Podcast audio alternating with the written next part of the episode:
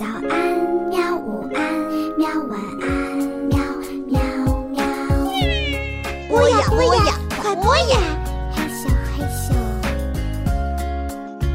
更多精彩内容，请关注博雅小学堂微信公众号。亲爱的小朋友们，大家好，欢迎光临博雅小学堂。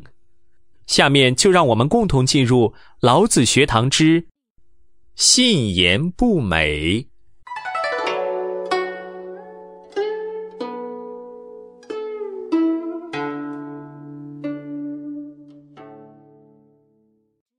听到老子要到很远的地方去，不再回到宫廷，也不再回到故里，孔子心里很难过。这一天，他们又来到黄河边，他们都没有说话。过了许久，老子难得的走到小庄儿前面。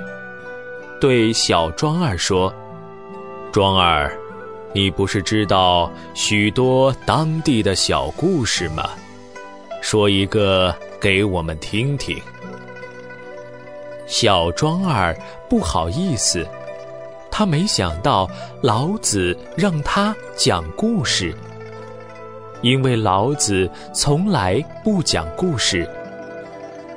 所讲的事情也从来不涉及神怪，甚至连具体的人名都不提及。小点儿最喜欢听故事，鼓励小庄儿说一个黄河边上的故事吧。鲤鱼为什么跳龙门？孔子也很好奇。问小庄儿：“鲤鱼为什么去跳龙门呢？”小庄儿笑了，他一板一眼的说起来：“从前黄河龙门上游的人想吃鲤鱼，还得到下游来捕鱼。他们就想，鲤鱼如果能跳过龙门。”到上游去就好了，上游的人就可以吃到新鲜的鲤鱼了。小点儿问小庄儿：“那鲤鱼就去跳龙门了吗？”小庄儿说：“上游有一个人通虫鱼语言。”小点儿说：“这怎么可能呢？”小庄儿说：“传说是这样啊。传说一个极其聪明、智慧的人，通虫鱼的语言，从上游来到下游，给鲤鱼们讲故事。他坐在黄河边，撒了好多好吃的食物给鲤鱼，然后对鲤鱼们说：‘你们要知道。’”我是从上游来的，龙门上面的河水是一望无际的大湖泊，鱼啊，每天吃的都是这些美味。鲤鱼如果跳过龙门，不仅会有美味可以随便吃，还可以成为龙。小点儿说：“跳过龙门就变成龙了。”小庄儿说：“是啊，鲤鱼如果跳过龙门，就变成龙了，就不死了，永远活着吃好吃的。”小点儿说：“鲤鱼们就信了。”小庄儿说：“后来每年都有很多很多的鲤鱼向龙门游。”希望跳过龙门，把自己变成龙。上游的人啊，就在龙门那儿等着。上游的人因此就可以轻易的吃上鲤鱼了。小点儿说：“这位懂虫语语言的人太坏了。”孔子说：“鱼喜欢迎着水流向上游，也许是天命啊。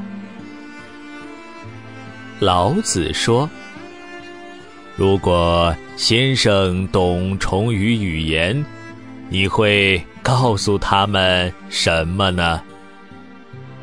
孔子问小点儿：“你猜我会说什么？”小点儿说：“我知道，我知道，您会说‘父母在，莫远游’。”孔子与老子难得大笑起来。小点儿说：“老子先生，您又会怎么对鲤鱼说呢？”老子转而问小庄儿。你替我想想啊，小庄儿。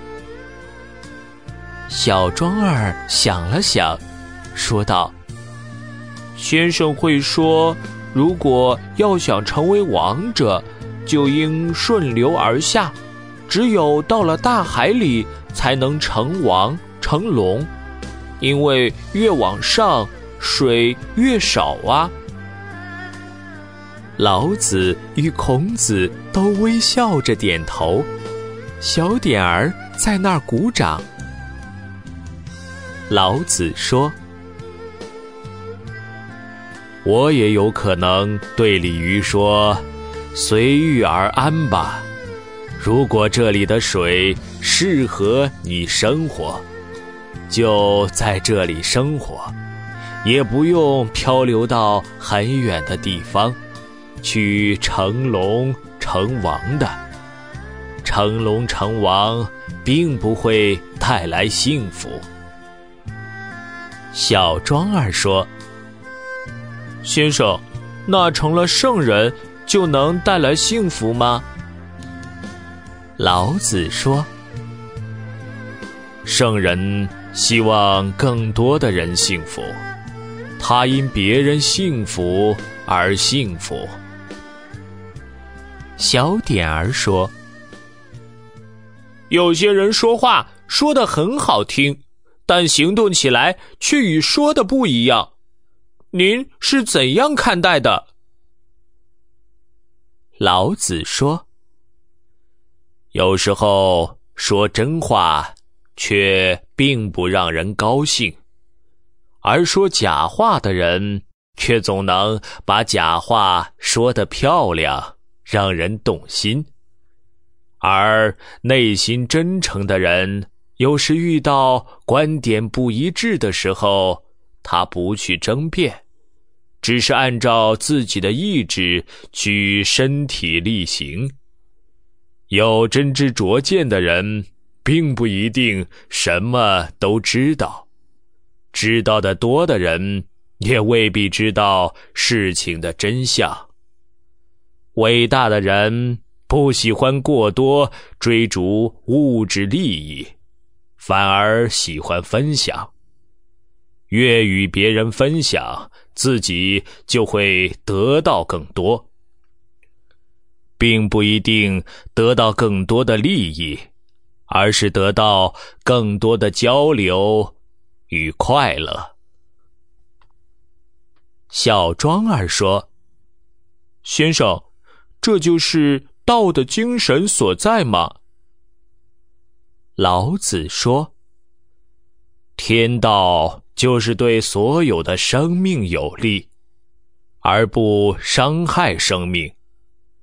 伟大的人有所作为，但却不争名夺利。